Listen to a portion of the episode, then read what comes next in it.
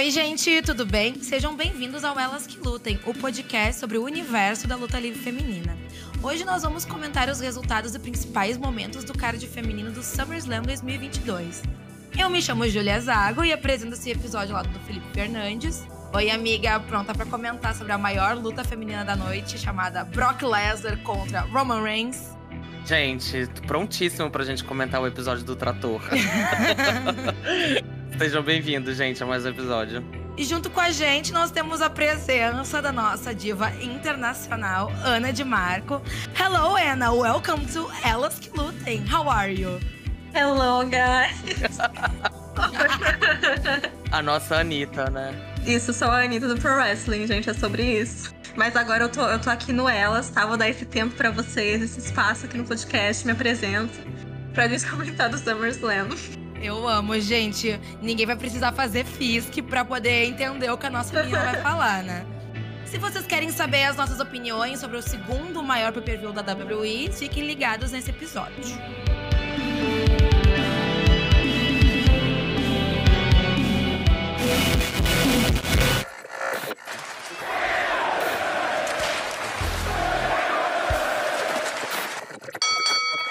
Gente, o que, que rolou nesse pay-per-view?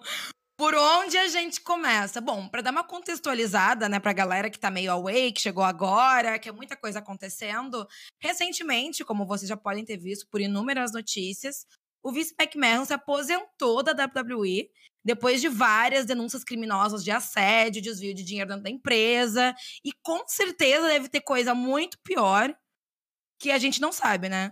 Então, muita coisa mudou na empresa. Ou agora quem, quem assumiu a WWE é o Nick Khan, junto com a nossa girl boss, Stephanie McMahon.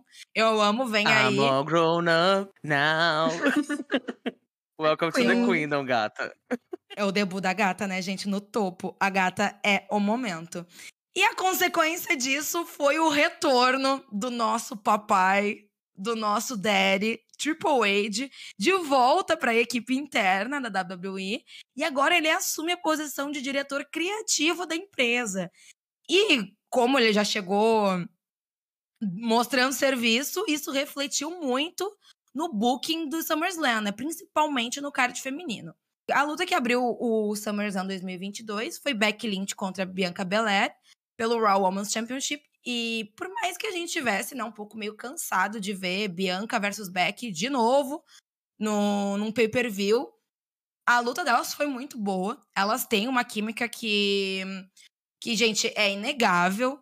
Foi um início de pay-per-view muito gostoso de assistir. A gente lá com o coração na mão, morrendo de medo que a Bianca fosse ser humilhada em mais um SummerSlam, mas a gata se manteve ali no topo e reteve o seu cinturão mais uma vez. E a luta se encerrou com um belo abraço entre elas, com a Becky Lynch tornando face. Só que o babado veio depois. O que roubou o show foram os retornos, né? Muita gente voltou e, bom, a Bailey já era esperado, já havia sido anunciado, mas ela apareceu com uma galera que ninguém esperava, que foi a Dakota Kai, que há um pouco tempo atrás estava demitida, e também junto com a musa, com a Queen, com ela, Io Shirai, que agora é conhecida como Io Sky. Liga o caps lock aí. E a stable se chama Control. Gente, até agora eu não estou recuperada disso. Foi tipo assim, a stable que a gente jamais achou que fosse acontecer e a gente realmente precisava de um de uma, uma equipe, de uma facção tão assim, elas se complementam muito bem, sabe? Se a gente parar para analisar, mas enfim. Quero saber as, das opiniões de vocês, gente. O que, que, que, vocês pensaram? Começando por ti, Felipe. Chegou a te passar pela cabeça que a Dakota Kai fosse voltar em pleno SummerSlam? Conta um pouquinho pra gente o que tu achou da luta, desses retornos, que que... como que ficou seu coração depois disso? Caralho, eu tô muito controlada, é só isso que eu digo. gente, foi um surto, né? Tipo, acho que não não tinha ninguém que tivesse uma previsão próxima, minimamente próxima daquilo, sabe? Imaginar que a Bailey voltaria era uma coisa previsível de alguma forma. É, e já seria muito grande, né? Muito impactante. Mas uma stable nova e com aquelas duas era, tipo, surreal demais pensar, sabe? Na verdade, quando a Bailey parou na rampa, que ela não foi até o ringue, eu imaginei que entraria mais alguém. Só que eu jamais imaginaria que a pessoa que entraria em seguida seria a Dakota Kai, né? E, depois ainda a Io, né? Que, tipo, já tava meio que com a pé na porta, né? Segundo algumas notícias tinham saído, enfim. Foi, eu fiquei muito, muito surpreso. É curioso, né, como o Triple H deu o primeiro recado, né, sobre a nova gestão dele através da divisão feminina, né, porque foram os únicos retornos, né, os únicos debuts surpresas que aconteceram até agora no, no elenco principal foi da, foi da divisão feminina, né, das três. E eu achei legal, né, que ele escolheu justamente essa divisão para mandar esses recados. E vários recados, né, um que, tipo, pessoas como a Yu Shirai, agora a Yu é, poderão ser valorizadas, né? Que ela estava largada, as traças lá no NXT 2.0. E o segundo recado é que a gente também pode esperar pessoas que foram demitidas voltando, né? Já que a Dakota foi demitida muito recentemente, né? Tinha sido demitida muito recentemente. Então foi muito irado, assim, ver, ver as três. É, naquele arena enorme, durante a luz do dia, ali a céu aberto, foi, foi super especial, assim. Sobre a luta, especificamente, eu gostei demais, assim. Eu também tava meio saturado, igual você falou. É, não via muito sentido em ter mais uma Bianca contra Beck. Mas acho que a forma como eles encerraram ali a rivalidade delas foi super legal. Eu, inclusive, acho que eu gosto mais dessa luta do que a da WrestleMania. Isso não quer dizer que a luta da WrestleMania foi ruim, muito pelo contrário, isso quer dizer que elas conseguem produzir muitas lutas boas juntas, né? E acho que essa me agradou um pouco mais por, por achar que ela tem, tenha sido um pouco mais ágil. Acho que ela foi mais fluida ali nos esportes. Teve coisas que eu amei muito, tipo aquele Spanish Fly da segunda corda, o leg drop ali da backlint na barricada do lado de fora. Achei que foi super legal. Enfim, a gente vai conversando aí, mas essas são minhas expressões iniciais aí do, da Control e da, da luta da Beck e da Bianca. A gente quase faleceu quando começou aquele techno pesado da nossa Nossa. garota Gente, eu comecei, eu comecei a andar pelo quarto, assim, eu fiquei, gente, não, não, não, não, não, não, não tá acontecendo isso. Foi simplesmente muito marcante. Foi surreal. Amiga, eu, eu tirei, eu tava com um moletom, eu comecei a suar. Tive que tirar a roupa. Ou seja, elas que lutem em situação de barril, né? Total. E Ana, o que, que tu achou da luta aí desses retornos? Como é que foi pra te ver esse gostinho, né? Esse comeback de Next Black and Gold, ainda mais tu que é uma grande fã dessa era. Amiga, eu passei mal, que nem eu já falei, tive que tirar a roupa, assim, os retornos. Ai, meu Deus. Primeiro eu vou falar da luta. Eu, ao contrário do Felipe, eu acho que eu gostei da WrestleMania um pouco mais. É, essa foi muito boa, claro, para mim elas não, não erram juntas, né? E eu gostei que foi um, um bom final para toda a rivalidade, tipo, principalmente depois do jeito que acabou, a Beck estendendo a mão pra Bianca, ela se abraçando, e a Beck, tipo, tornando face. Eu gostei muito quando a gente for repensar essa história toda, desde que começou a WrestleMania e agora, acho que foi uma história muito bem feita, muito bem trabalhada. É, mas a luta, acho que tiveram alguns momentos que parecia que elas estavam um pouco fora de sincronia, fora de ritmo, as coisas tipo, tinha uns bots meio esquisitos, os jeitos não, não tava, tipo, acontecendo tão liso, né? Os golpes. Mas foi uma boa luta na história que elas contaram. Eu gostei bastante. Agora os retornos. Meu Deus do céu. O que falar, né? O que falar?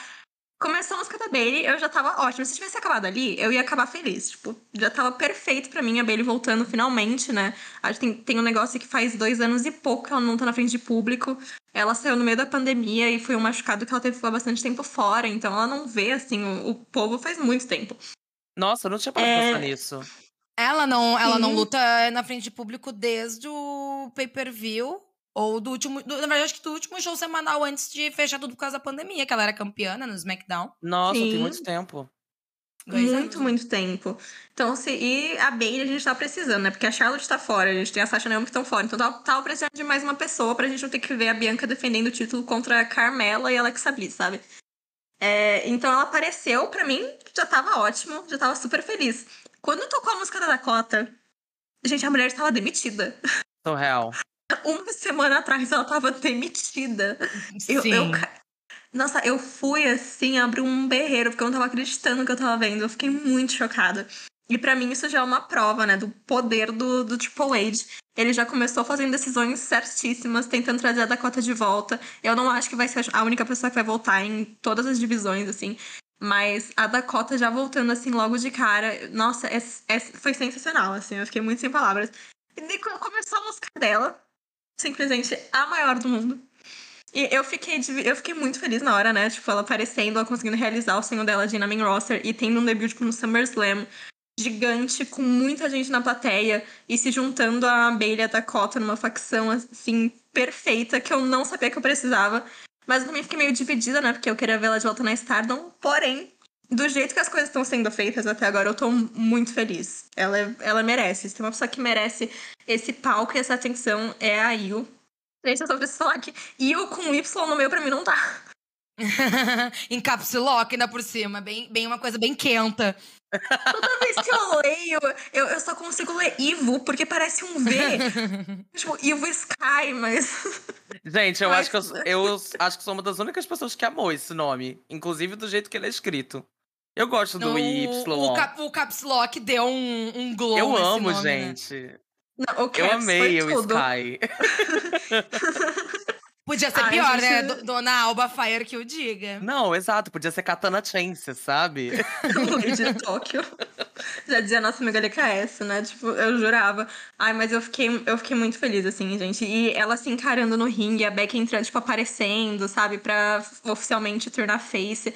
Foi sensacional. Tudo naquele segmento foi perfeito. E pelo que a gente viu que aconteceu no Raw dessa semana, eles vão continuar tratando bem, tipo, dando tempo para elas, construindo história com elas.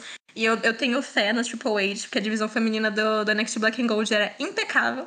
Impecável. Então eu tenho fé que elas vão ser bem tratadas e a gente vai continuar tendo mais coisas boas nessa divisão. Mas eu fiquei muito feliz, foi incrível.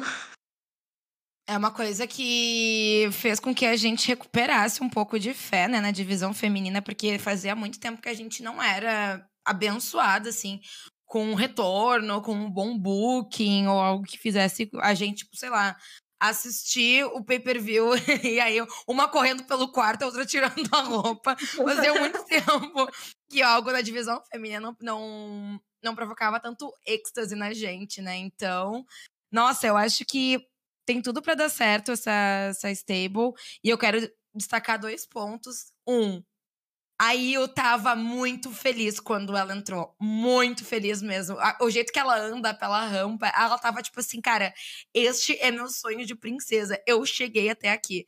E Perfeita. o segundo ponto foi a Lace da Dakota Kai, né? Pelo amor de Deus, gente, que Nossa. cabelo perfeito. Eu achei elas lindíssimas. É o cabelo mais bonito do main roster, de longe agora. Não Você tem pra ninguém. Fatou, amiga. Você Aquela fatou. lace é perfeita. E falando em cabelo ainda, eu amei muito também o cabelo da Bailey, que ela tingiu de com vermelho, assim, mais escuro. Ela, para mim, serviu muito Victoria Realness, ela tava perfeita. Ai, só quem viveu sabe essa era, né? Que nem já diria nosso ex-Alaska Luther, Caio, o Chanelzinho de bico a caju. Isso, ela tava muito Victoria no SmackDown ali em 2008, pra mim, ela tava perfeita. Ela usou a tinta da Yu. Pra mim, elas estavam lá no ônibus esperando o momento do, do debut, né? O momento do retorno. Aí ela viu o cabelo da Yu, viu a tinta lá, falou. Hum, acho que vou passar. O tonalizante não, né? Marsala da, do Camaleão Color. Camaleão Colors. Mas nossa, o cabelo da Dakota tá impecável, sério. Aquele cabelão, aquela lace gigante com o tom colorido e o por baixo o preto dela. Nossa, tá incrível, Ai, incrível. Ficou, ficou maravilhoso. Elas estão perfeitas. A Dakota foi, acho que foi a mulher que mais teve um glow up na história do, da WWE, porque olha.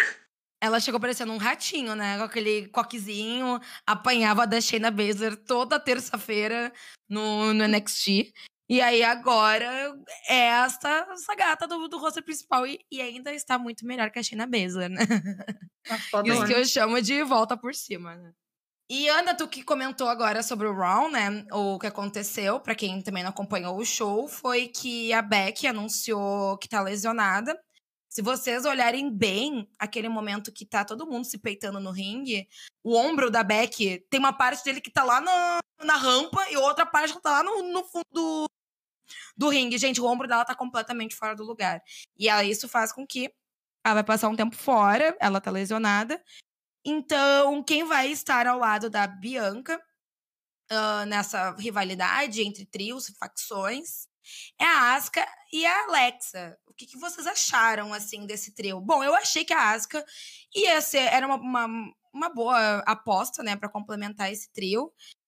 E a Alexa que eu achei um pouco nonsense, assim, mas é aquilo, né, gente? A Alexa, eu acho que lá dentro ela é vista como uma das maiores, assim, uma das lutadoras com mais destaque. Eu não ia conseguir ver ela lutando pelo 24-7, ou tendo o mesmo booking que a Nikki Ash, ou que é do Drop, ou ser jogada lá para aquele valão que tá o SummerSlam. O SummerSlam, desculpa, aquele valão que está o, o SmackDown. Então, botaram ela ali, né? Conseguiu ali um lugarzinho para ela. O que vocês acharam desse trio? Ana, você gostou? Alexa Bliss, pra mim, em 2022 é muito complicado. É um tópico, assim, difícil de discutir. E eu fico mais. Ai, triste, eu não sei se é triste, eu fico brava é, com esse negócio da lesão da Beck, porque era para ser a Bianca, Beck e a Asuka, que para mim, assim, ia ser um trio incrível, mesmo que não Perfeito. tem nada a ver, né, uma com a outra, tipo, em termos de luta e de qualidade de ringue que a gente ia ter de Beck Lynch, Bianca Belair e Asuka contra Io Sky, Dakota Kai e Bailey. Tipo, imagina, sabe? Ia ser assim um negócio absurdo de assistir, ia ser muito bom. Aí a Alex, ela meio que diminui um pouco, né, a qualidade coletiva ali da situação. Mas eles precisavam de alguém para tapar buraco e, e ela é uma pessoa que eles confiam, né? Ela Ah. consegue entregar, assim, uma coisa. No, qualquer personagem que eles dão pra ela, qualquer coisa que eles dão na mão dela, ela, tipo, ela não vou falar que faz funcionar, porque eu pessoalmente não sou muito fã né, das coisas que ela faz, mas, tipo, ela faz funcionar pra alguém. Tipo, ela faz dar certo, ela consegue engolir e fazer o que ela precisa fazer, sabe? Então, pra substituir, por mim, que seria perfeito se tivesse subido a Alba Fire, né? A querida Kaylee Ray. Mas eu- com o que tem lá, eu acho que ok. Foi a decisão que eles tinham que fazer. E é isso. Eu espero que quando a Beck voltar, a gente finalmente tenha Beck, Bianca e Asuka. Porque eu acho que vai ser uma luta sensacional. Principalmente Asuka e Io, né? Por favor. Estou implorando. Asuka e Io vai ser uma luta que todas nós estamos esperando, ainda mais no, no main roster, né? Foi que nem tu tweetou, né, amiga? Triple H larga elas no ringue e deixa elas fazer o que elas sabem fazer, né? Vamos ver o que Nossa. acontece. E não dá entregar um tempo, não dá nada. Fala, tipo, ó, façam aí, vocês têm quanto tempo vocês quiserem. Inventem, sabe? Vivam. Deem, o show de vocês aí. Luta do ano, do século, da década, tipo, tudo, sabe? E você, Felipe, o que, que você achou desse, dessa nova facção aí? Gente, primeiramente, muito respeito pra Beck Lynch, né? Porque a gata é, coringou lá o ombro dela logo no meio da luta e ela terminou a luta, né? Então, assim. Não que eu acho que os Uhum. lutadores devam lutar lesionados, tá, gente? Entendam bem. Mas. A, A, Becky gata foi Lynch, guerreira, né? É, ela tem. Tipo, é inegável a dedicação e o comprometimento que ela tem com o que ela faz, sabe? Então. Muito respeito mesmo pra gata, porque ela, ela fecha ao mesmo tempo, apesar da gente ter falado muito mal dela já aqui nesse podcast. Mas agora ela é face de novo, agora é só elogios. Isso, não, vamos ser justos, né? Quando tem que ser justo. Mas sobre o trio da- das faces, eu vou falar pra vocês assim que eu, eu não curto muito na WWE especificamente essas fields de, de, de facção, é, de trio e tal, porque eu acho que a, a WWE não tem um histórico muito bom de fazer luta de equipe, né? É muito pelo contrário. Então eu não fico tão animado. Eu acho que com o Triple H no comando pode ser que as coisas melhorem, mas a- o que a gente tem de histórico até aqui não diz muito, né, sobre, sobre o que pode ser essa field, mas potencial ela tem, assim. E sobre a Alexa, assim, eu também não sou nada fã da Alexa, não gosto do, do ring skill dela. Mas é isso, é o que a Julia falou. Ela é uma das pessoas mais é, populares ali do elenco feminino. E isso também é uma coisa que o Triple H vai ter que lidar, né? Ele vai ter que lidar com esses nomes que são muito populares e que vendem muito bem. E como você pode fazer essas pessoas funcionarem, né? Porque a Alexa também não é uma uma porta que não dê pra você fazer nada com ela, dá pra você bocá-la de um bom jeito. E eu acho que, in- inclusive, ela se dá muito bem em lutas de equipe, assim, sabe? Eu acho que a Alexa, a Liv Morgan, outras lutadoras que eu acho que tem um ringue mais mediano, geralmente elas se comportam melhor com luta de equipe, assim. E eu acho que dá pra fazer a gata arrasar, assim. Óbvio que eu amaria ver mais gente debutando e tudo mais. Mas é que eu acho que pra essa história, né, considerando que você tem novas ameaças ali no elenco, faz sentido também você ter ali um trio face meio all-stars, assim, sabe? Já com a galera do main roster, meio que pra defender a divisão que a gente tem aqui agora, sabe? Então eu não. Eu não sou contra a ideia de Bianca, Alexa e, e Asuka, não, assim. Acho que é só o jeito que eles vão executar, mesmo que tem que ver se vai, vai prestar ou não. É que a Alexa também, ela. Ela, tipo, se tu coloca ela no ringue com muita gente boa, ela consegue lutar bem, sabe? Ela. O problema da, da Alexa é o mesmo que eu vejo em muitas lutadoras. Ela se coloca numa posição muito alta, de muito intocável, que ela não precisa se esforçar muito pra se provar no ringue, ou pra, tipo assim, entregar lutas absurdamente boas. Sim. Ela estaciona, sabe? Mas ela nessa field agora, que ela não vai ser a protagonista, e sim a Bianca, e ela tá no ringue com um monte de gente boa a Alexa, ela vai lutar bem, sabe? E ela sabe lutar. Ela, ela, não é. Ela não é uma porta, gente. Ela luta bem.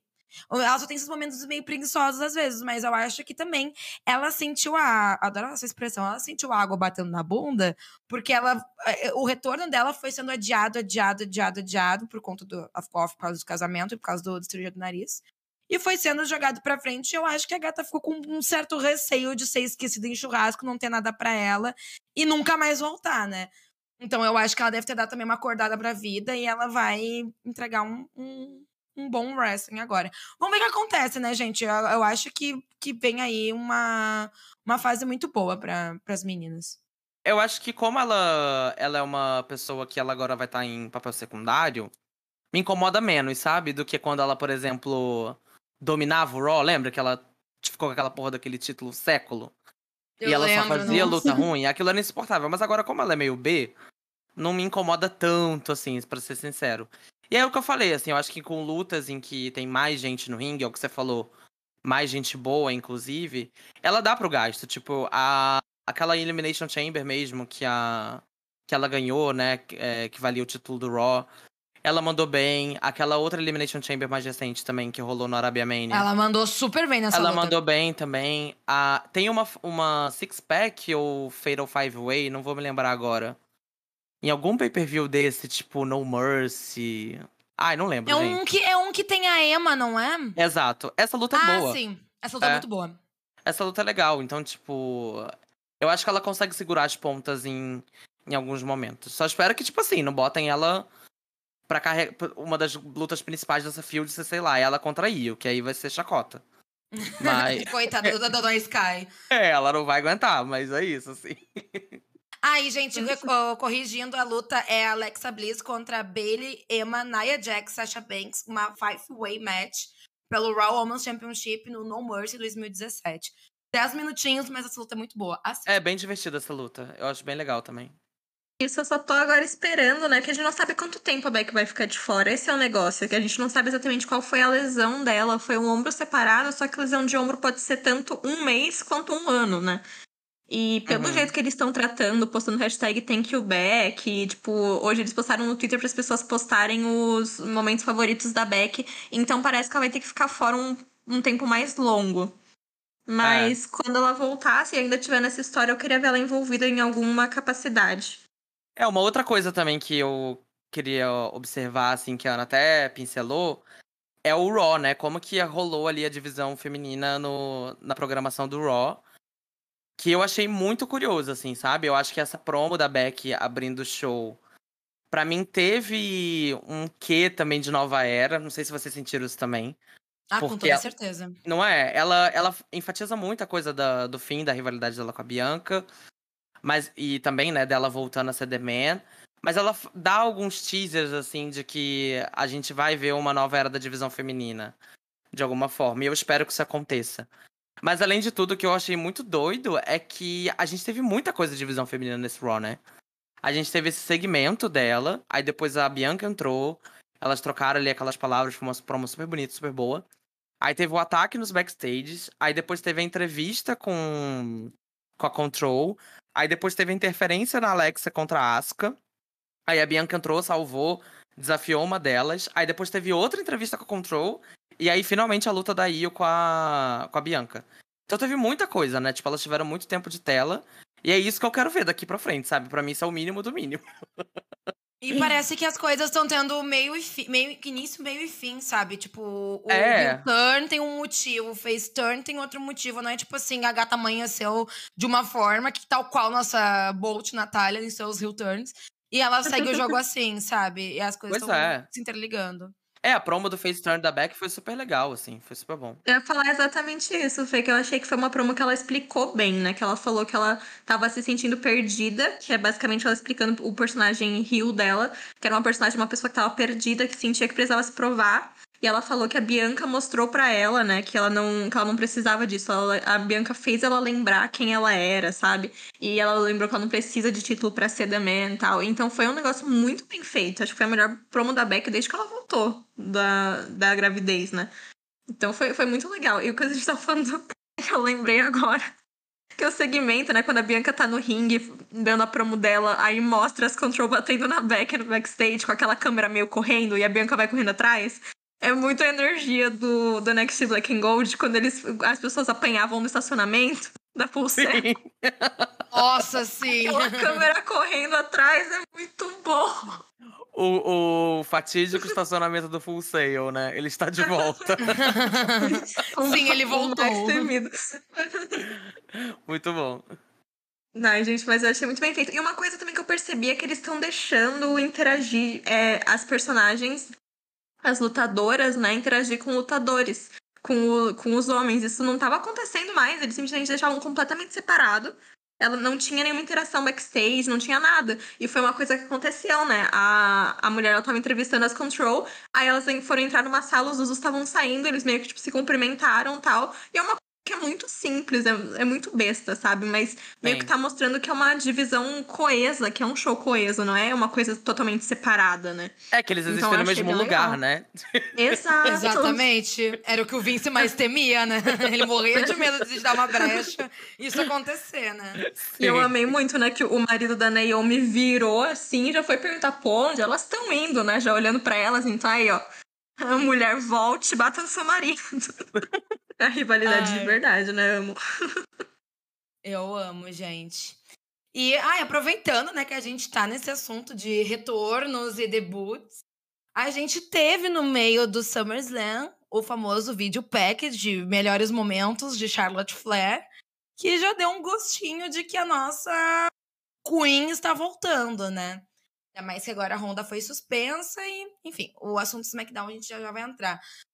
E aí, gente, vocês estão ansiosos pelo comeback da Queen também? Ou vocês acham que vai ser mais do mesmo? Eu acho que ela vai chegar, vai acabar com a festa Liv Morgan, vai pegar o cinturão da Liv e deve perder de novo pra Honda daqui a alguns meses, sei lá, num Survivor Series da vida, vocês não fizerem Brand versus Brand.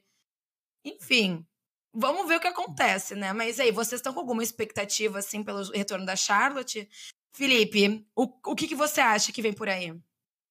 Gente, vai ser mais do mesmo? Vai. Mas esse mais do mesmo da Charlotte é perfeito sempre, né? Então, não tem muito o que dizer. A Charlotte, gente, ela é inegavelmente uma das melhores, assim, do, desse elenco, sabe? Eu acho que poucas pessoas fazem o que ela faz com a excelência que ela faz. Então, para mim, toda vez que ela sai, fica muito evidente a falta que ela faz, sabe?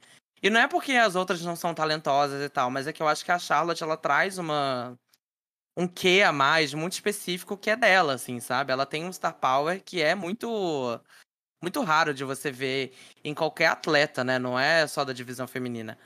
Então eu acho que ela sempre faz muita falta quando ela não está. E acho que com essas novidades aí da divisão feminina, se eles também introduzirem coisas novas no SmackDown, a gente ainda vai ver essa semana se vai rolar alguma coisa por agora. Eu fico mais animado ainda, porque o que não falta para mim é Dream Match com a Charlotte, com todas essas minas do NXT, é, ou que estão subvalorizadas hoje no main roster, tipo a Piper, ou mesmo as que nem chegaram a subir, estão subindo agora, tipo a Dakota, a Io, enfim. É, acho que vai ser tudo de bom se a gente tiver a Charlotte aí envolvida em qualquer um dos shows. Ela sempre leva muito nível, então tô sempre disposto aí a enaltecer a Queen. Exatamente isso que tu falou, sabe? Ela é um tipo de pessoa que, ok, a gata tem 195 reinados. Ela ganha a belt de 5 em 5 meses, de 2 em 2 meses? Ganha. Mas ela é uma pessoa que é, que é muito bom assistir a Charlotte. Ela entrega lutas boas, ela tem um mix skill muito bom, ela é uma persona muito boa. E ela é o tipo de lutadora que ela pega qualquer uma e ela consegue entregar uma luta boa, ela segura combates muito bons. Tipo, eu acho que é isso que a, que a Liv tá precisando um pouco no reinado dela, de uma oponente que seja uma, uma, lutadora forte, assim, em todos os aspectos e que consiga segurar a luta porque a Lívia é um pouco inexperiente nesse aspecto ainda.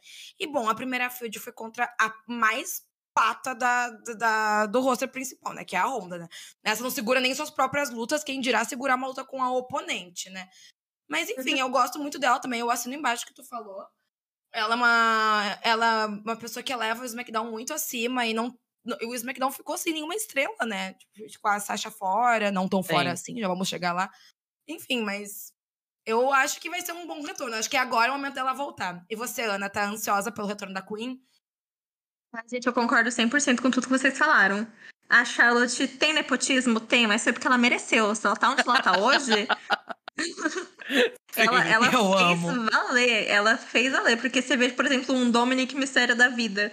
Gente, ele não segura, sabe? A Charlotte, desde o começo, ela conseguiu segurar, ela conseguiu ter esse star power, ela mostrou que ela era muito boa. E agora ela chegou num nível que, óbvio que as pessoas sabem, né, que ela é filha do Ric Flair, mas ela consegue, ela já fez o seu nome por si própria, sabe?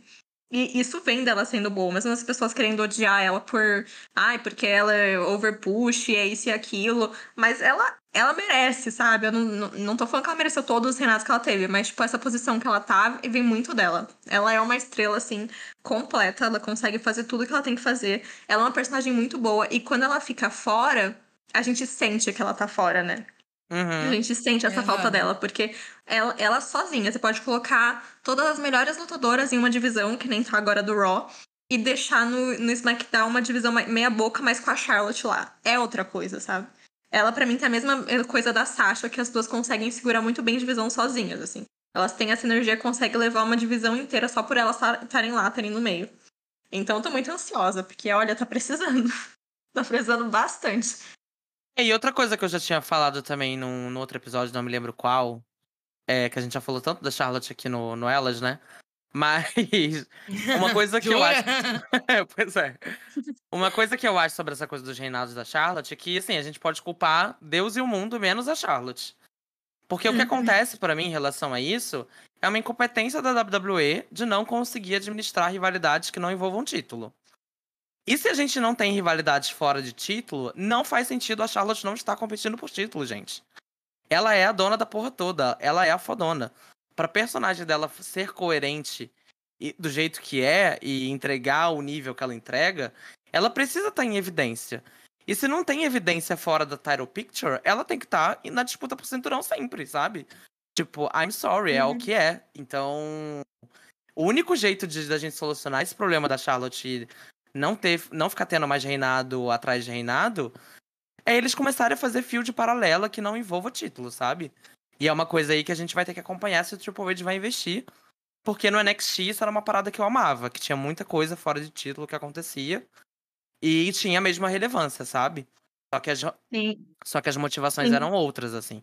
E a Charlotte dá pano pra manga, gente. Você consegue fazer muita rivalidade com ela, com atletas mais novas, tipo com, em, com personagens mais underdogs, assim, então. Ela é um personagem é. perfeito para esse tipo de posição. Inclusive, né, que você mencionou do, do NXT Black and Gold, essas rivalidades. A minha luta favorita, eu acho que foi a melhor luta feminina do NXT Black and Gold, uma das melhores lutas femininas da história da WWE. Foi uma luta de uma rivalidade que não valia título, que foi a Io versus a Candice. Sim. Foi uma rivalidade que inventou por causa do Heel Turn, que elas eram amigas, aí a Io, tipo, fez o Heel Turn por cima da Candice. Foi uma história que não tinha nada a ver, elas estavam completamente afastadas do title picture. E aconteceu aquela luta, sabe? E foi uma luta incrível. Então eu tenho fé, tô torcendo muito que isso seja levado pra main roster, porque ela tem muita coisa para fazer que não envolva título. Mas ali por 2016, quando teve também o início dessa nova era, tinha muitas rivalidades paralelas também. Vocês lembram no SmackDown, enquanto a Beck tava em uma field com a Alexa, tava rolando fields da Nick contra a Natália. Sim. E, tipo, tinha coisas paralelas ali uhum. acontecendo uhum. e, tipo, elas tinham espaço em pay-per-view.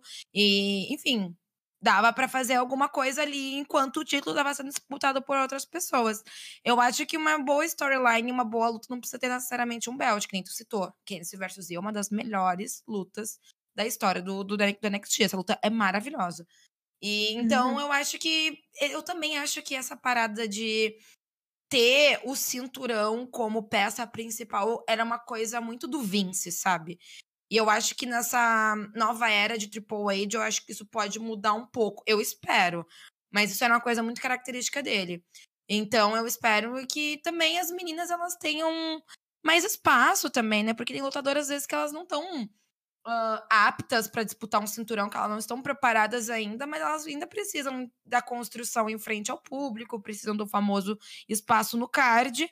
E para tu fazer isso, tu tem que dar oportunidade para a pessoa, né? Para ver se ela funciona, pelo menos se tem chance de desenvolver. Então, eu acho que essas fields são muito importantes. É uma coisa que eu espero ver muito no, no governo Triple Age.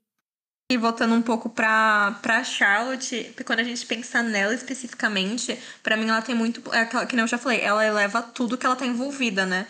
E a gente vai falar um pouco mais do SmackDown depois, só que uma rivalidade com a Liv ia finalmente, né? Fazer esse reinado dela sentir como se fosse um reinado, um up, como né? se tivesse elevado, né? É, então, olha, por favor, Charlotte. Deixa seu pai ali, seu pai ainda tá vivo, ele teve a luta dele, não morreu. Você não precisa mais passar tanto tempo com ele, sabe? Volta pro trabalho. Tudo não certo. morreu, mas foi quase nessa última foi, luta. Foi muito quase. mas ainda está vivo.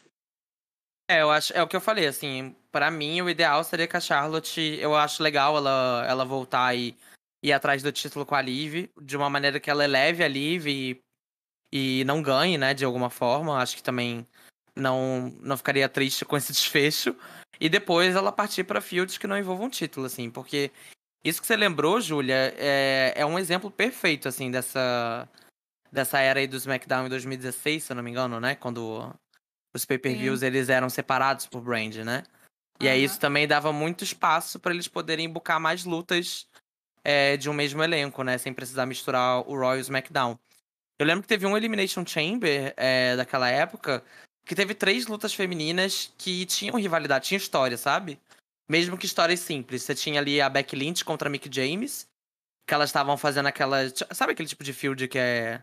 Que é uma série de lutas, assim? Tipo, melhor de cinco? Elas estavam, sei lá, na quinta luta delas, que foi no PPV, uma coisa assim. Você tinha a, a Nick com a Natália, se não me engano. É, com a Natália, acho que já não era mais a Carmela. Isso, foi contra a Natália. Isso, e você tinha a Naomi e a Alexa ali pelo título do SmackDown. Então, assim, você tinha ali três histórias que estavam sendo desenvolvidas, sabe? Então dá pra faz... fazer, dá, sabe? É só querer que, que rola, assim. A Nick nem chegou perto daquele título naquela época, e ela nem por isso deixou de ser uma das principais daquele elenco. Esse pay-per-view foi Elimination Chamber 2017. Nossa, essa época foi uma ótima época pra divisão feminina, especialmente do SmackDown. E foi uma época muito interessante porque não tava, tipo assim, sendo foco em apenas uma brand. As duas brands estavam, tipo, andando pra frente, sabe? Sim. E, e tinha. E teve essas três lutas mesmo. E todas foram singles match. Não teve nenhuma luta com estipulação. E, e é um pay super, super legal esse, pra, pra divisão feminina especialmente. Então dá para desenvolver, sabe? Não precisa ter um cinturão especificamente pra, pra fazer com que as meninas lutem e que entreguem lutas boas, sabe? Sim dá para fazer, eles já fizeram e a gente sabe que funciona, então. Exatamente. Vocês citaram um nome por aí nesse debate, enquanto a gente falava de Charlotte, que é o da nossa, nossa madrinha do Elas que Lutem, Sasha Banks. Gente, nós quase fizemos um episódio de despedida pela, pela lenda. Imagina que mico que ia ser a gente ali matando a senhora Mercedes Varnado e ela aparecendo depois falando, tipo, não, não saí não. Enfim, essa semana saíram alguns rumores de que, né, o principal problema nessa situação foi entre a Sasha Naomi e o Vince. O Vince não está mais na empresa. O Triple H ama a Sasha e a Naomi. Então seria óbvio que poderia rolar alguma conversa. E os dirt sheets as fofocas, os tititis, a revista Minha Novela do Wrestling estão anunciando que talvez venha aí um retorno da nossa dupla Sasha e Naomi. E, enfim, gente, o que, que, será que vai acontecer se elas voltarem? Será que elas voltam com o belt de tag? Porque, tipo assim, elas nunca perderam, sabe? Então, eu, no lugar Triple H, pra dar uma cutucada ali no Vince e mostrar que this is my house, bitch, eu, fazer, eu faria elas voltarem com o cinturão bem frias, bem bonitas, bem campeãs, assim. E já ia começar a desenvolver algumas rivalidades por esse belt, porque querendo ou não, é mais uma coisa que, que movimenta a divisão feminina, né? Então, obviamente, sei lá, subir alguma dupla do NXT, tipo as ninjas que estão ali naquela situação há muito tempo. Talvez a Toxic Attraction, a Mandy Rose falou várias vezes que ela quer voltar pro roster principal, que ela sente que o NXT preparou ela o suficiente, porque a, a Mandy antigamente mal tinha lutado no NXT antes de subir com a Absolution. E eu quero saber de vocês, gente. O que, que vocês acham do comeback de Sasha e Naomi? Vocês acham que elas devem voltar? Vocês acham que que teve quem que voltar à divisão de duplas junto com elas? Olha, da Tag Division eu não sei, né? Porque eles falaram quando elas saíram que teve aquele negócio vergonhoso, que falaram que elas decepcionaram os fãs, assim, um negócio 100% Vince McMahon dessa ideia, assim, horrível. É, eles, tipo, o, que os belts estavam vagos, né? E eles iam fazer um torneio para decidir as novas é, Tag Team Champions, só que não fizeram porque simplesmente não tinha dupla. Então, se elas voltarem, eu não sei se eles vão simplesmente abandonar e deixar elas por elas mesmo, ou se elas vão pegar e fazer uma promo falando que elas querem os belts de volta, que elas nunca perderam, e meio que zoar esse negócio do. Eu e a elas zoando esse negócio do torneio que nunca aconteceu. Mas, olha, elas só precisam voltar. Ponto. É isso. Pelo amor de Deus, Sasha Banks, eu estou te implorando, volta. Agora, Yuta na main roster, Sasha Banks. Olha, olha a, a divisão do, do Raw agora tá muito perfeita. E a gente já tá falando que a divisão do SmackDown tá fraca. E a mesma coisa que eu fui pra, pra Charlotte vale pra Sasha. Ela consegue levar uma divisão inteira só por ela tá lá. Então, se volta a Charlotte, a Sasha e a Naomi pra divisão do SmackDown, ficam duas divisões muito equilibradas. Sabe? É isso que e, a gente tá tipo... precisando, né? Nossa, amiga, urgentemente, urgentemente, sério. E é, é, elas só precisam voltar, pelo amor de Deus. Eu não tenho nem o que falar, eu só tô torcendo tanto pra ouvir de novo aquela música, sabe? Que era uma das coisas que eu tava, mais sofrendo, porque óbvio que eu queria ver ela lutando em outros lugares, queria ver ela no Japão, sabe? É, mas só de pensar que ela não teria a famosa Sky's the Limit, eu não ia conseguir sobreviver com isso, não, porque aquela música é impecável e é 100% Sasha pra mim, né? Mas eu, eu quero ver a situação. Eu, eu, se, se elas realmente forem voltar, assim, parabéns Triple H, né? Você fez o impossível, porque parecia que elas não queriam voltar por nada. Mas a situação mesmo era o Vince o Laurinaitis que deu a treta toda, que elas não gostavam, que deu ruim. E o Triple H, ele tem que jogar todo o dinheiro do mundo, sabe? Demite o Lesnar, Joga todo, todo o dinheiro pra Sasha Naomi. O Roman Reigns. Bota todo mundo pra rua. Vai todo mundo pra fora. Faz budget cut de novo, assim, não importa, gente. Ele, ele não pode. Eu acho que ele tem a cabeça, assim, de entender que ele não pode perder a Sasha. A Naomi também, né? Obviamente importante, mas, tipo, a Sasha Banks é uma pessoa que em qualquer divisão no mundo que ela tiver, ela vai trazer atenção para aquela divisão sabe? Então, por isso até que muitos fãs da EW estavam querendo ela na EW. Eu sou fã da EW e eu não estava querendo isso, né? Porque, assim, não tenho fé no Tony Khan. Mas mas, tipo, se ela estivesse naquela divisão, óbvio que ela ia levar para outro nível e finalmente ia fazer um negócio pra frente, né? Em alguma capacidade. Então as pessoas sabem que ela tem esse potencial. E, tipo, o Wade sabe que ela tem esse potencial. Então ele é muito esperto em tentar pegá-la de volta, porque ele sabe que ele não é uma pessoa que ele pode perder. Tem muita gente que você pode perder e seguir em frente como se a pessoa não fosse nada. A Sasha não. A Sasha, tipo, elas, ela e a Naomi saíram. Foi quando? Foi em maio que deu a treta? Foi por aí, eu acho. Foi, foi em maio. É, e desde então, todo dia, as pessoas só falam delas. Não foi um assunto que morreu, tipo, sei lá, MJF, sabe? Foi um assunto que ficou mais e mais em evidência. E tudo que elas fazem fora, tipo, a, a Sasha participa de um vídeo do YouTube procurando cristal no chão. As pessoas vão assistir e vão falar sobre. Isso aconteceu, não estou inventando. Uma dúvida, o Laurie Knights ele ainda tá na WWE ou ele também saiu? Também saiu, pelo que eu sei. Ele foi o primeiro a sair, saiu antes do Vince até. Ah, ele, tá. ele tá sendo investigado junto com o Vince, né? Porque ele tava cobertando as, as merdas e os desvios de dinheiro pra, pra, pra apaziguar ali as situações lá que o Vince causou, aquelas denúncias de assédio. Então, ele configura como cúmplice, né? Então, é, ele foi o primeiro bode expiatório. É, ele foi ah, o não, primeiro sim. demitido. O Vince jogou ele assim, né? Pra fora, pra tentar jogar a culpa nele, só que eu acho que acharam mais coisa que o Vince não, não ia ter quem jogar para fora que fosse salvar, né? Tipo, então ele teve que finalmente é sair também. É, foi Gente, uma puta de uma treta. Mas, por favor, Sasha. Sasha e o main event de WrestleMania, é só isso que eu digo. É, mentira. mentira, não é só isso que eu digo, não, porque a Sasha Banks eu sempre tenho muito a dizer. e assim, eu já tava até me acostumando com a ideia de que a gente nunca mais veria a Sasha na WWE. Eu tava até achando legal, de alguma forma, poder ver ela em outros lugares. É... Mas quando a gente para pra pensar, gente. Deus me livre ver a Sasha Banks naquele chiqueiro da EW, sabe? A EW, ela tá, a divisão feminina da EW, ela tá numa situação tão crítica que até a divisão feminina da era Vince McMahon consegue ser um pouco mais interessante do que a deles.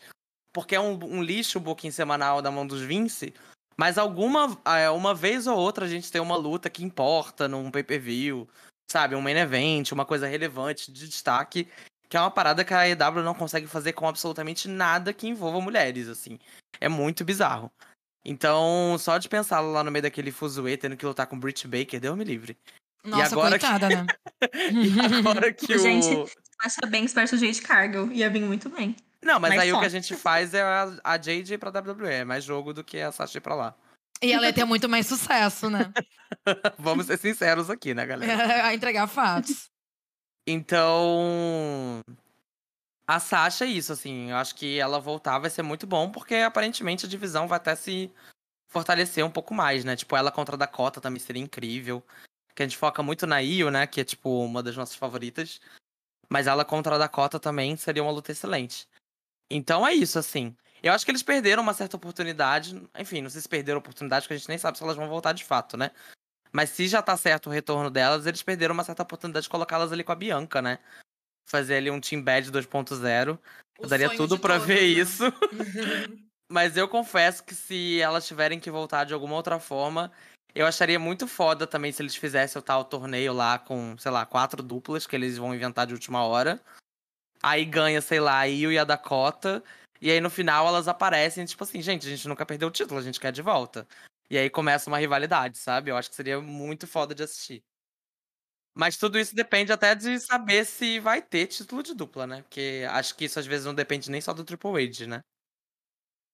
Pois é, né? Tem que ver a, a, que ponto que ficou essa questão da divisão de duplas. Mas eu acho que eu sou a favor, gente, de manter a divisão de duplas, desde que uhum. Seja uma divisão coerente, de que não sejam só tags de última hora e lutas extremamente curtas. Porque a, divisão de tag no, na era do Vince virou meio que um mid-card, né? Porque ele enxerga, né, a divisão de duplas assim. Ah, tanto que ele também não colocava muito esforço na divisão masculina de duplas. A gente via algumas lutas boas de vez em quando, mas não era uau. No máximo, via alguma dupla ali sendo levada para lutar junto com algum main eventer. Mas não era o, o principal. A, a, área preferida do Vince ali do, da empresa, né? Mas, enfim, eu senti muito quando começou a vir os rumores de que a Sasha tinha sido demitida, de que elas tinham vazado, que tinha alguma coisa errada, sabe? Porque eu não senti um encerramento da Sasha ali na WWE. Porque, tipo, ela tava na empresa desde ali de 2014, 2015. E ela ganhou alguns cinturões, ganhou bastante coisa. Mas eu ainda acho que queria ver um pouco mais da Sasha, sabe? Tipo, poxa, ela tinha recém ganhado na WrestleMania.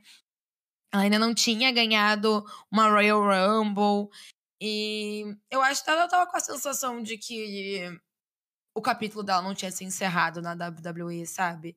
Então eu tava querendo que ela voltasse em bons termos, mas ao mesmo tempo não queria que ela ficasse ali sofrendo na mão do Vince, né?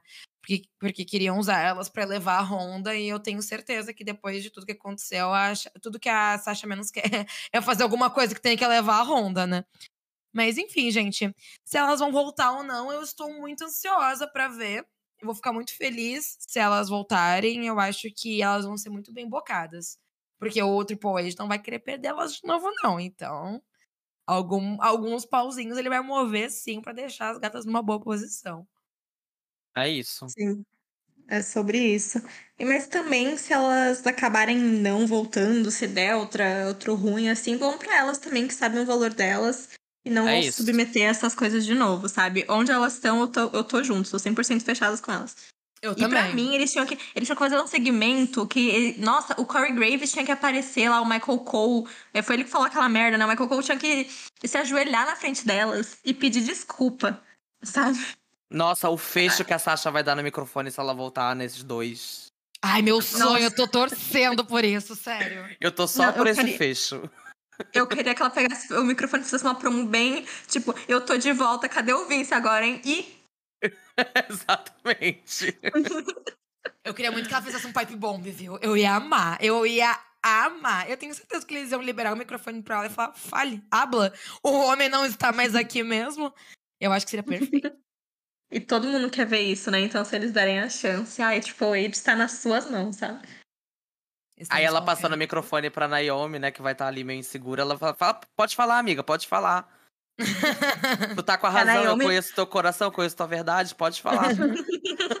não, porque a Sasha, mas o negócio da Sasha é que ela ficou total silêncio. Ela não posta nada em lugar nenhum, sabe? Ela participou desse vídeo aí dos cristais, ela vai participar de uma com, às vezes sai, tipo, umas fotos dela e tal, mas ela não postou nada. O Twitter tá morto, o Instagram tá morto, ela nem abre, acho que ela nem lembra que existe, né? Mas a Naomi tava lá postando umas indiretinhas, ela postou no story esses dias, ai, se eles não sabem seu valor, você tem que, tipo, levantar por si mesma, sabe? Ela, ela, a Naomi tava lá dando essas indiretas, às vezes ela aparece nas redes sociais postando uma coisa ou outra, mas a Sasha nada, né? Então, quero, quero ver o que, que vai rolar nesse retorno. Eu quero. Eu tô, tô ansiosa pra ver qual vai ser a lace do retorno, porque toda vez que ela volta é uma lace nova, né? Então, eu amo. Sim. É. Ai, gente, eu amo essa energia da Naomi de obrigadas pelas pedras que vocês jogaram. Com elas eu fiz o meu castelo, né? É. As indiretas que ela manda pra WWE. Perfeita. Ai, gente, então aproveitando, né, esse assunto de SmackDown, que a gente entrou aqui, temos mais uma luta para comentar que aconteceu no, no pay-per-view, que foi Liv Morgan versus Ronda Rousey pelo SmackDown Women's Championship.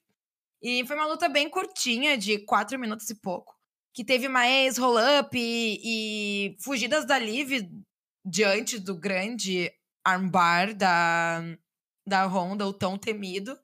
Ela ficou mais escapando e, enfim, a luta não contou muito bem uma história, sabe? Mas, enfim, foram poucas pessoas ao longo da, da carreira da Honda que conseguiram sair do finisher dela, né? Então eu acho que a luta tentou trabalhar muito em cima disso.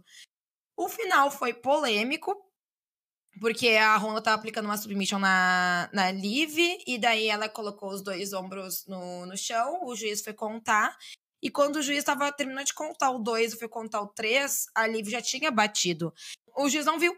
E daí ele deu a vitória pra, pra Liv, a Liv saiu correndo, foi aquele roll-up, aquele negócio lá, aquele sururu.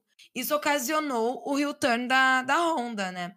Porque ela ficou brava, ela não gostou, se sentiu roubada, não tinha a VAR ali para mostrar o resultado de verdade. Pegou e, e, bateu em todo mundo, bateu na Liv, bateu no, no juízo. Ali eu pensei que a Charlotte ia voltar, inclusive. Enfim, deu todo aquele close. Ai, gente, o que, que eu vou perguntar pra vocês? o que vocês acharam? Enfim, vocês gostaram? Não, é isso. A suposta luta, né? Não, gente, é uma tragédia, né, humanitária essa luta. Não tem nem o que dizer. Mas eu vou não, falar uma... Não teve nem luta, né? Tipo, é. Chamar de luta é muito forte, né? É, Mas eu vou falar uma coisa. Eu acho até melhor ter tido só quatro minutos. Que a tragédia foi mais rápida. Porque se deixasse mais longa aquilo ali, não ia dar certo, não ia dar bom, gente. Liv, duas... Liv Morgan, não. Ronda Rousey em luta de, de, mais de 10 minutos é tragédia anunciada. Não, gente, viu? não dá, não tem como. E a Liv Morgan, gente, é isso. Eu, eu entendo que ela é carismática e tal, mas ela é muito verdinha, sabe? E ela é verdinha já há muito tempo, gente. Ela já tá nessa empresa há mais de oito anos, pelo amor de Deus.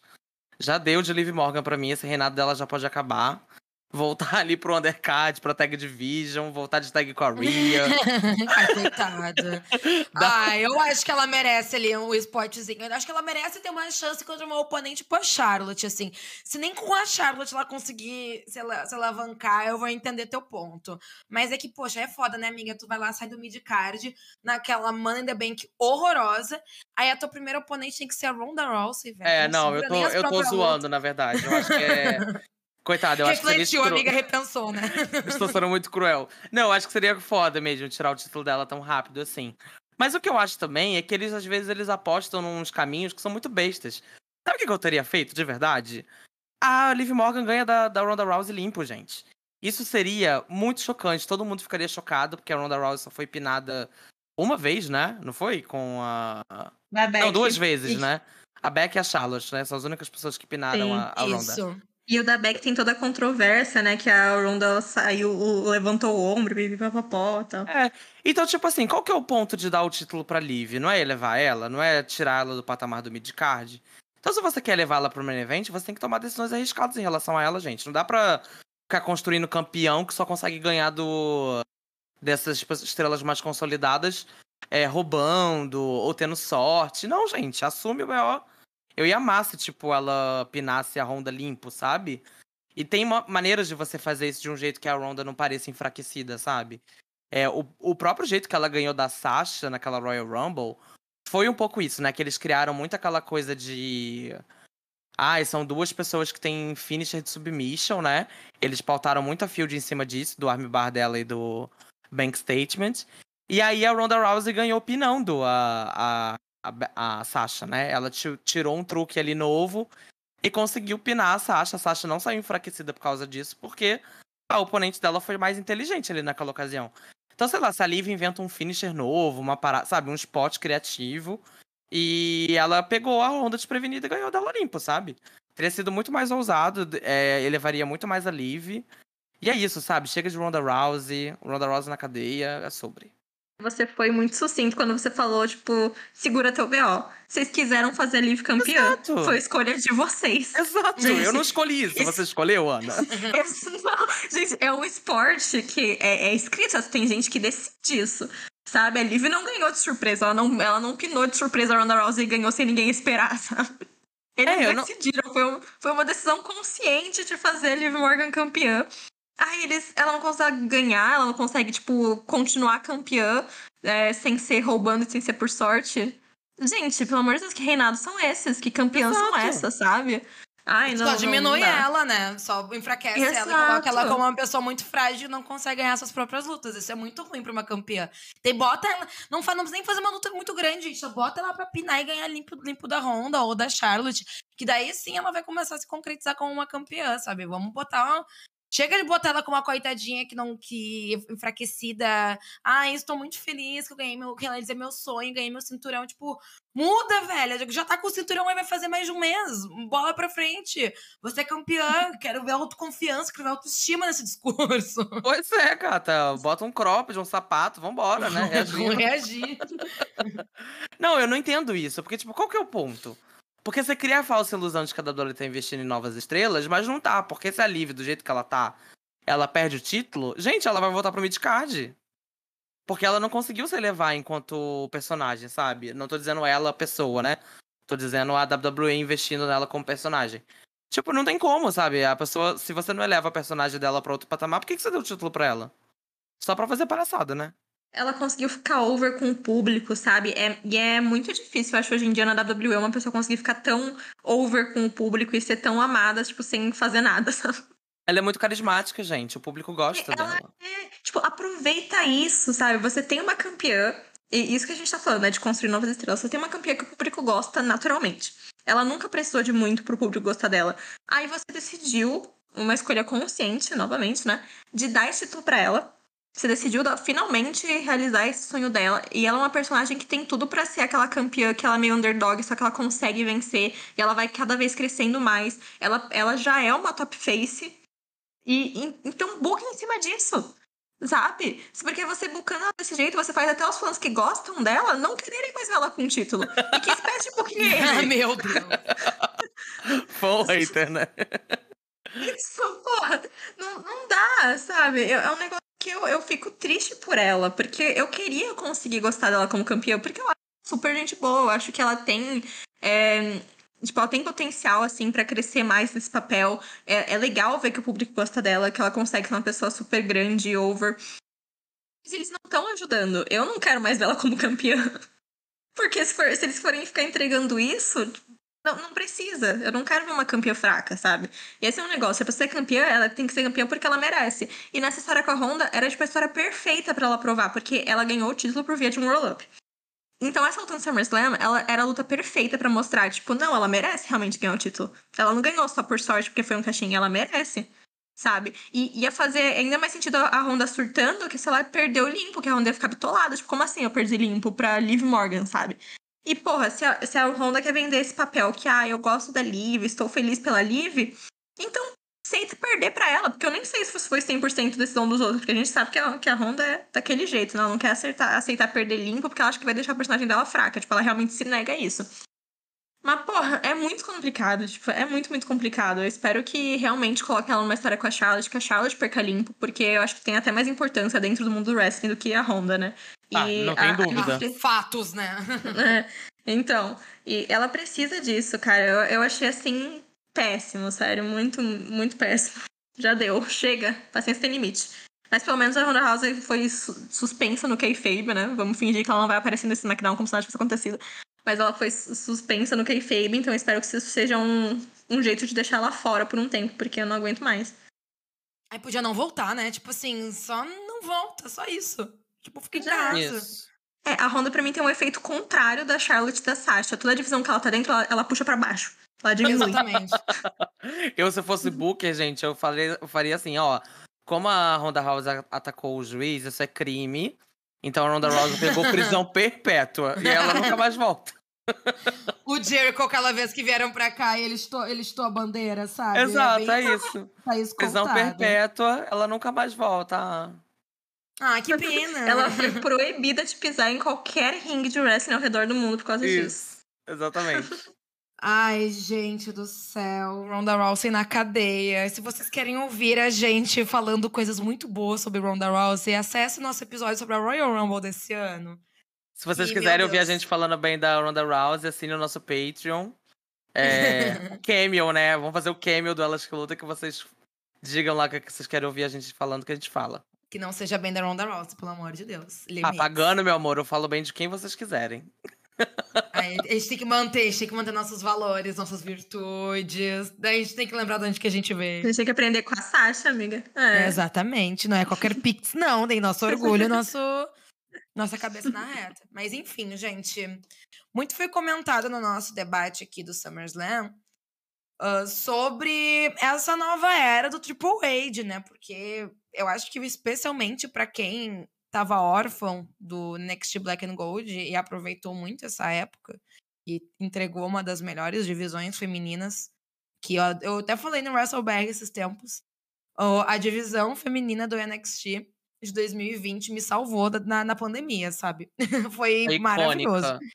Foi inesquecível. E eu quero saber uma opinião geral de vocês, assim. ahn, o que, que vocês acham que agora que o Triple H está ocupando essa posição, o que, que vocês acham que vai acontecer daqui pra frente? Vocês acham que vai ser algo benéfico? Vocês acham que vão ver as mulheres com mais espaço na divisão? Eu confesso que depois desse retorno da Bailey, junto com a Dakota Kai e a Io Shirai, que eram pessoas que a gente não estava esperando 100%, a Dakota, no caso, a gente nem sequer imaginava. Foi uma coisa que me deixou extremamente chocada. E eu, eu acho que ele tem uma mentalidade um pouco mais pra frente, assim. Eu acho que ele, a Stephanie. O Nick Khan não tem como. Eu não sei muito, porque eu nunca hum, pesquisei muito adentro do, do que, o que, que esse Khan número 2 aí faz da vida. Mas pelo que eu vejo de- entre ele e a Stephanie, são duas pessoas que querem muito manter a empresa atualizada, sabe? Muito pra frente. E eu acho que isso vai refletir muito na divisão feminina, porque, que nem quando nós comentamos aqui, essa parada de das mulheres não terem muito espaço, de não querer deixar a divisão feminina no mesmo nível que a divisão masculina, era um, um preconceito, um machismo muito enraizado por parte do Vince. E agora que ele tá fora, e o Triple H, que é uma pessoa que prestava muita atenção na divisão feminina da NXT, eu acho que é um caminho que pode de- vir diferente. E a gente pode ver isso nesse primeiro Raw pós-SummerSlam, né? Que as meninas tiveram muito espaço. E convenhamos, né, gente? A WWE tava precisando dessa renovação, de um outro olhar, com uma pessoa ah, mais moderna. Enfim, que ele não era um senhor de 70 e poucos, quase 80 anos, comandando uma empresa, e ele tava nem aí pros valores e pras coisas que se atualizaram, né? Ele tava querendo manter as ideias e os valores dele ali, e fazer a empresa dele seguir o mesmo modelo que na cabeça dele é o modelo certo do, do sucesso. Mas tava ficando pra trás, tava ficando desatualizado. Enfim, gente, quais são as expectativas de vocês agora que o Triple H tá nessa posição de diretor criativo? O que, que vocês acham que vai vir aí pra divisão feminina? Vamos começar contigo, Felipe. Olha, é. Eu fico meio dividido às vezes, porque quando saiu lá o negócio que o Vince ia vazar, eu não fiquei nada otimista, assim, sendo sincero, porque tem várias coisas que, na verdade, não é uma pessoa só que faz, né? Tudo bem que ele era o dono, né? Ele, tem, ele é majoritário ali, não sei o quê. É CEO, controlava a parte criativa também. Mas, tipo, existe uma coisa ali por trás da, da empresa gigantesca WWE que eu acho difícil mudar, assim, sabe? Algumas diretrizes. Então, tipo, tem coisas que não estão nem ao alcance do Triple H mesmo, sei lá. Essa coisa de você ter pessoas que são esses main eventers que a gente já tá meio cansado, mas que eles dão muito lucro para a empresa, eles vão continuar sendo bucados e supervalorizados. Isso não acho difícil mudar. É, essa galera que já tá aí há muito tempo. É, porque é isso, né? Negócios. Da mesma forma que a gente comentou mais cedo também, eu acho que a Alexa é uma pessoa que não vai perder sua, sua relevância, porque também é uma pessoa que rende muito para a empresa. E tudo bem também que ela não é um anticristo. Mas só usando como exemplo para ilustrar, né, que algumas coisas eu acho que não vão mudar porque tá acima dele. Essas coisas também de mudar nome, né, dos personagens, tipo, isso para mim tem uma coisa da, da empresa mesmo, da diretriz da empresa que tá além da, das mãos do Triple H, assim. É, eu acho que o, o mais legal da, dessa mudança é o que você falou, Júlia, de dele ser uma pessoa que tem uma visão mais contemporânea de wrestling. Porque durante aí o governo Vince, é, a gente sempre ouviu muito o negócio de que ai, a WWE não é uma empresa de wrestling. E eu achei sempre isso uma bobagem. Um malabarismo, assim, bizarro. Porque, gente, a WWE é uma empresa de wrestling, sim.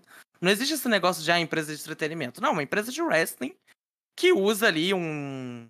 É, tem um pouco mais... É, é um pouco mais teatral ali, porque é o jeito que eles é, desenvolveram ali o jeito que eles fazem luta livre. Mas assim, tudo gira em torno de luta livre, gente. A gente tá desde o início desse podcast aqui avaliando. Essa luta foi boa? Não foi boa? Qual luta vocês querem ver? É wrestling, não tem jeito. E o Vince, ele tem uma visão de wrestling muito datada.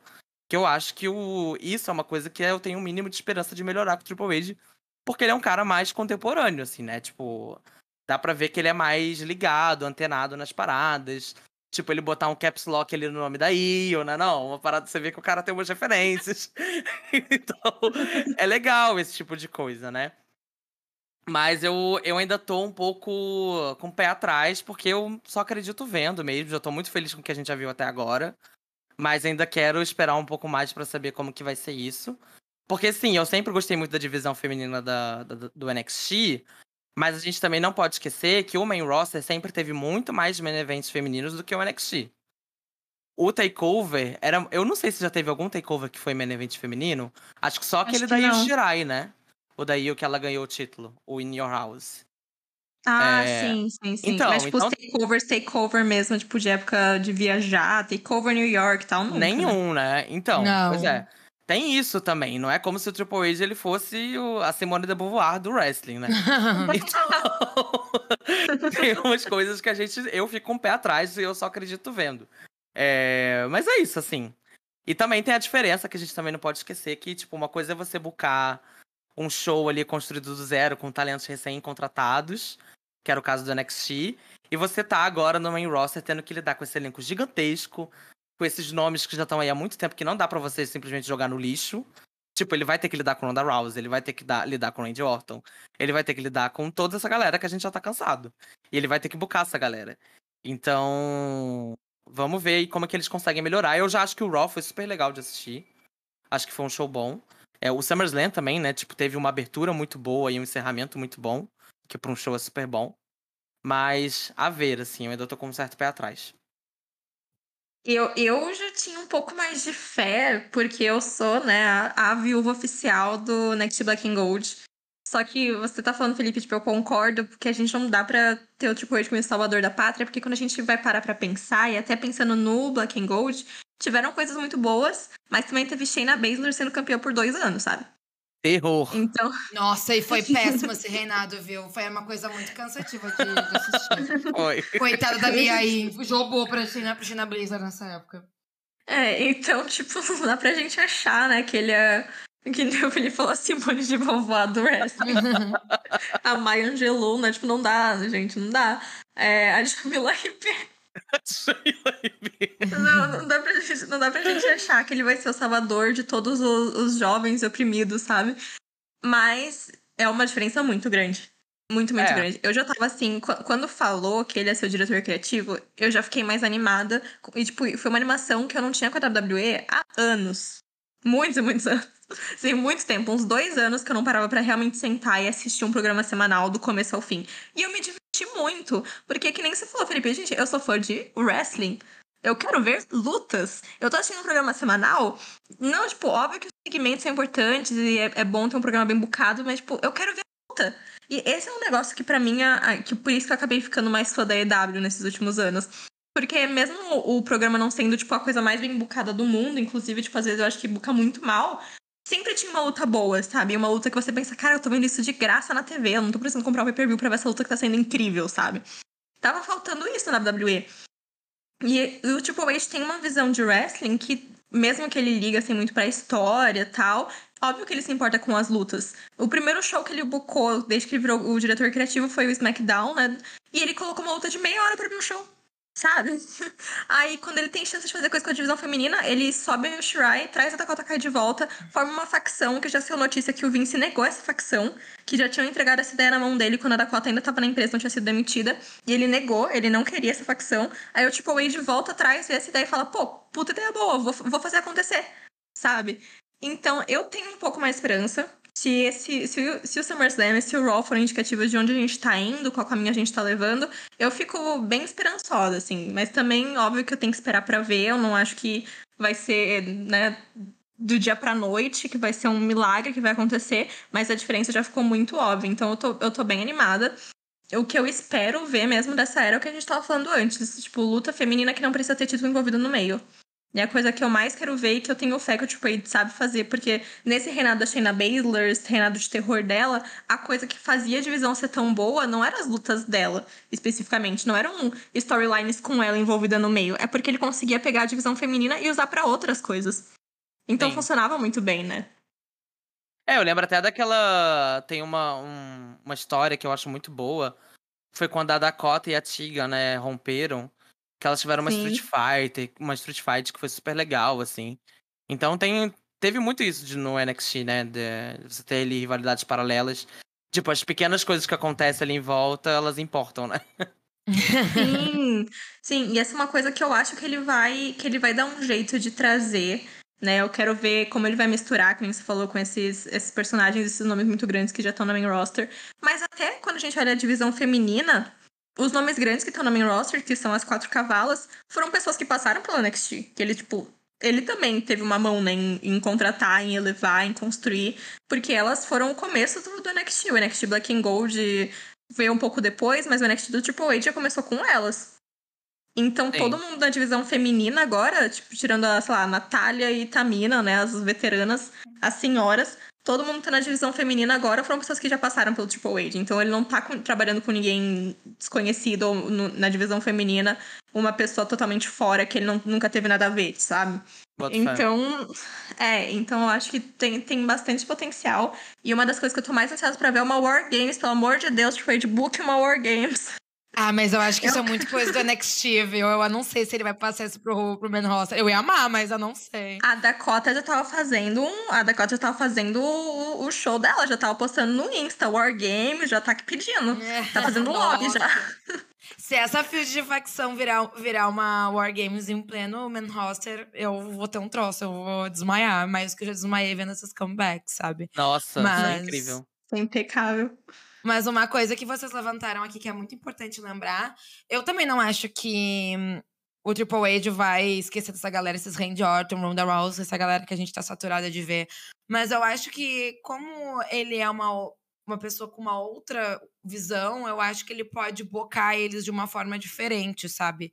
Não do do mesmo arroz e feijão, o que estava sendo muito cansativo com o Vince é que ele brecava muita storyline nova, muito personagem novo, porque foi o que eu falei para vocês, ele seguia muito a mente quadrada, o, a forma perfeita do sucesso, que ele acha que foi isso que fez a empresa ter sucesso, então temos que seguir esse padrão o resto da vida.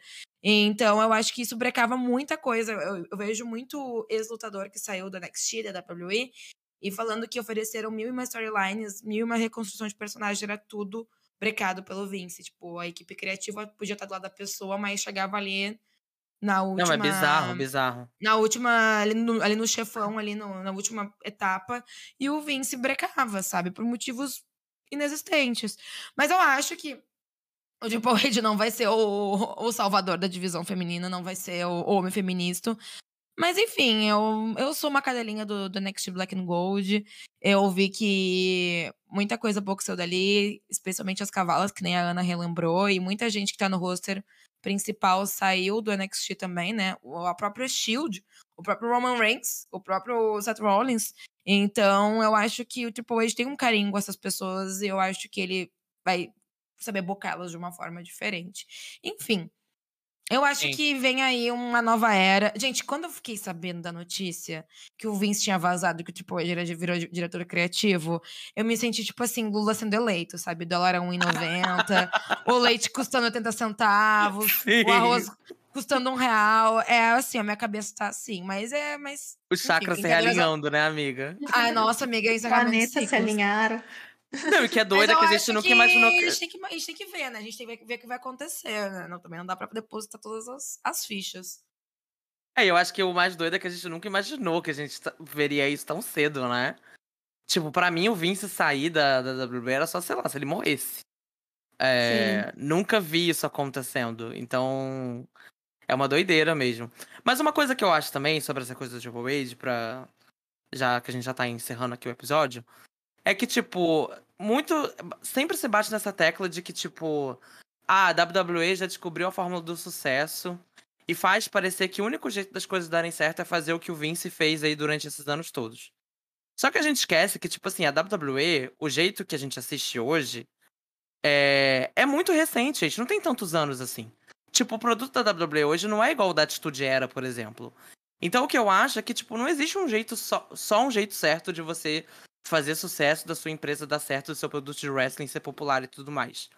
E eu espero que agora, pelo menos, com uma nova pessoa aí na, na direção criativa, que a gente consiga perceber isso, sabe? Que dá pra você fazer wrestling de jeitos muito diferentes e dá pra dar certo de jeitos muito diferentes, assim. Não precisa ser aquela cafonice, aquela coisa quadrada, igual a Julia falou, do Vince, de ficar vetando storyline, fora as decisões que ele tomava de última hora, né? Tipo, a galera pronta pra entrar, pra, pra começar a lutar. E aí, antes de entrar, vem o Vince dá uma canetada, sabe? O retorno da, da Liv Morgan, depois que ela fez o. que ela, Então, se, é. que ela se separou da, do Riot Squad, ficou ali adiando, adiando, adiando. Ela ia debutar, acho que contra a Ember Moon. Eu acho que ela falou isso no- Então. no documentário dela. Ela tava pronta, gente, com montada já. Ela ia. Sei lá, ela, ela ia entrar ali, a Ember tava lá junto com ela. Chegou um dos bookers lá e falou, tipo assim, você não vai mais entrar. O Vince mudou de ideia. Pois é. Tipo, porra, pra quê, sabe? É. Não, é tem muito surreal. alguma. Fora a perturbação que deve ser você trabalhar num ambiente desse, né? Tipo, eu fico muito feliz já pelo, pelo simples fato dos lutadores conseguirem ter um ambiente um pouco mais tranquilo, né? Longe desse cara, que pelo amor de Deus. Preservar a saúde mental delas, É. né, amiga? Não, pelo amor de Deus. Enfim, gente, hora de dar tchau. Mas antes da nossa despedida, dos nossos avisos, ah, eu quero saber, resposta rápida, qual foi a nota de vocês pro SummerSlam no, no geral, assim, em números? Eu tô um pouco generosa, eu gostei de bastante coisa, eu gostei até de Brock Lesnar contra o Roman Reigns. Então eu vou dar 7,85. E vocês? E você, Ana? Acho que eu dou uns, uns 7. Eu ainda sou uma pessoa que julga muito, né? Que eu fico comparando com outras coisas, mas pro pay-per-view do WWE, é um 7,5. Eu vou eu vou ser simpática, eu dou um 7,5. Que a, o ringue levantando levou esse meio ponto pra mim. A escavadeira do. Brock Lesnar, MVP, né, amiga?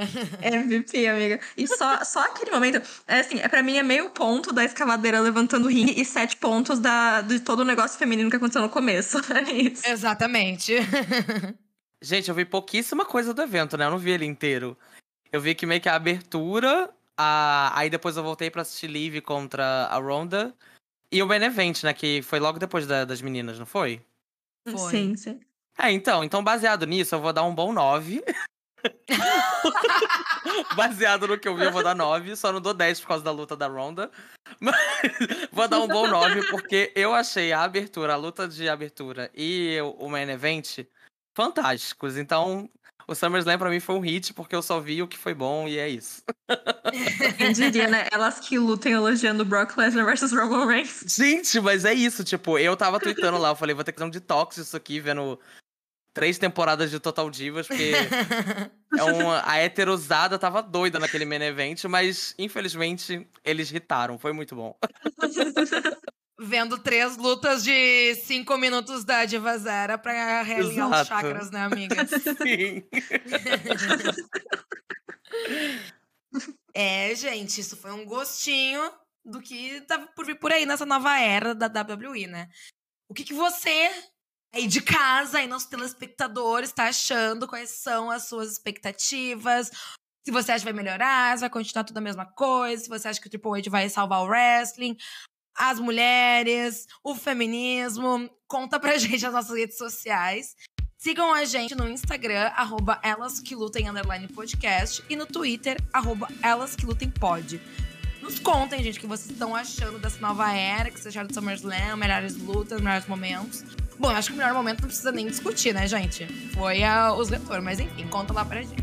Muito obrigada por acompanhar a gente até aqui. Beijos e até a próxima. Beijo, gente. Beijo, galera.